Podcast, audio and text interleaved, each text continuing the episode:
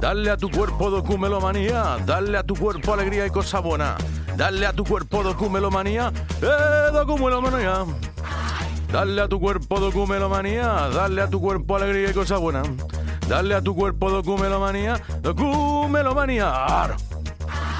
Que este tema es mío, ¿eh? Que no me he copiado, que soy original 100% en todo lo que hago, chavales. Que Documelomanía es un hit, que vamos a por las 3.000 escuchas. ¡Acompañarme! Hola a todas y a todos los documelomaníacos. Tras haber estado sentados viendo los dibujos animados y sus sintonías míticas que expuse en el anterior programa, música en los dibujos animados, hoy vamos a pasar a un tema que me entusiasma, los plagios en la música. Pero antes de comenzar, quiero que reflexionemos todos sobre esto. Hay plagios y plagios. Hay temas que son el calco al original y han sido de la misma manera éxitos en sus respectivos países. Declarar una canción como propia, sabiendo que es totalmente de otro, y no me refiero a letra, me refiero a acordes, composición y melodía vocal de la misma, es un poco vergonzoso, pero también a muchos les ha funcionado. Por otro lado, encontramos plagios que tienen un cierto parecido con el tema original o el que se supone original, aunque no son iguales ni mucho menos. Aquí he de dar mi brazo a partir e indicar a ustedes para los más mayores y a vosotros para los más jóvenes que todos los músicos estamos influenciados por algo, absolutamente todos, y es muy normal que haya cosas que se parezcan entre ellas. Por explicarlo de una manera sencilla, las notas musicales son las que son, y son matemáticas. En lo que se distinguen los músicos es en la manera de colocarlas o la manera de interpretarlas con sus dotes y su sonido característico. Pero la influencia musical que has tenido antes de formar una banda exitosa, la llevas ahí en tu interior, y es imposible que alguna cosa no recuerde a un tema más antiguo. Dicho esto, como siempre os recuerdo que podéis escucharme en iVoox, donde tenéis el botón de apoyar muy importante, y además disponéis del de suscribirse, que es aún más importante, y lo mejor de todo es que es gratis, obteniendo comunicado cada vez que cuelgo algún episodio nuevo. Del mismo modo me podéis escuchar en Spotify, Apple Podcast y en la mejor página de música y gastronomía www.fuzanmusica.com. Para espacios publicitarios en mi podcast, contacten conmigo a través de documelomanía.gmail.com, al igual si requieren las clases de guitarra particulares. En redes sociales podéis seguirme en arroba amadeusfer, arroba documelomanía, arroba música o arroba fuz. En la red social del pájaro en Twitter. ¡Empieza el show! ¡Comenzamos!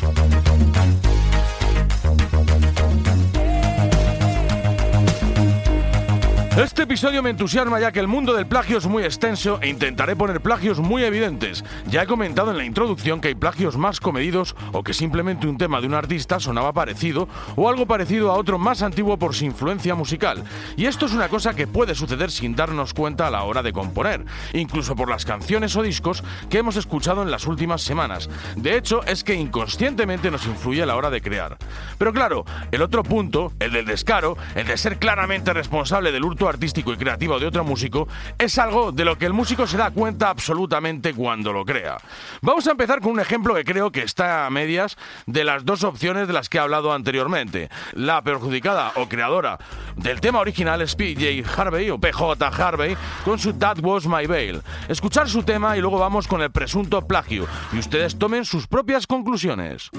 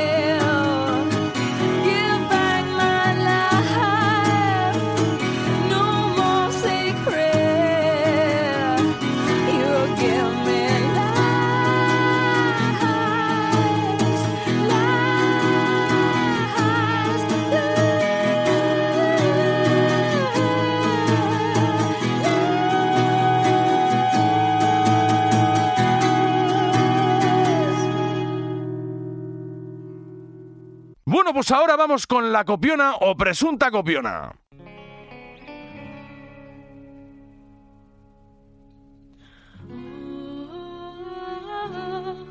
¿Cómo quieres que me aclare si aún soy demasiado joven para entender lo que siento, pero no para jurarle al mismísimo negro que si rompe la distancia que ahora mismo nos separa, volveré para adorarle, le daría hasta mi alma si trajera tu presencia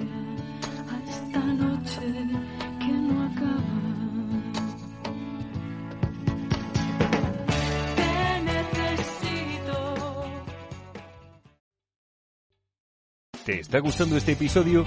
Hazte fan desde el botón Apoyar del podcast de Nivos. Elige tu aportación y podrás escuchar este y el resto de sus episodios extra. Además, ayudarás a su productor a seguir creando contenido con la misma pasión y dedicación.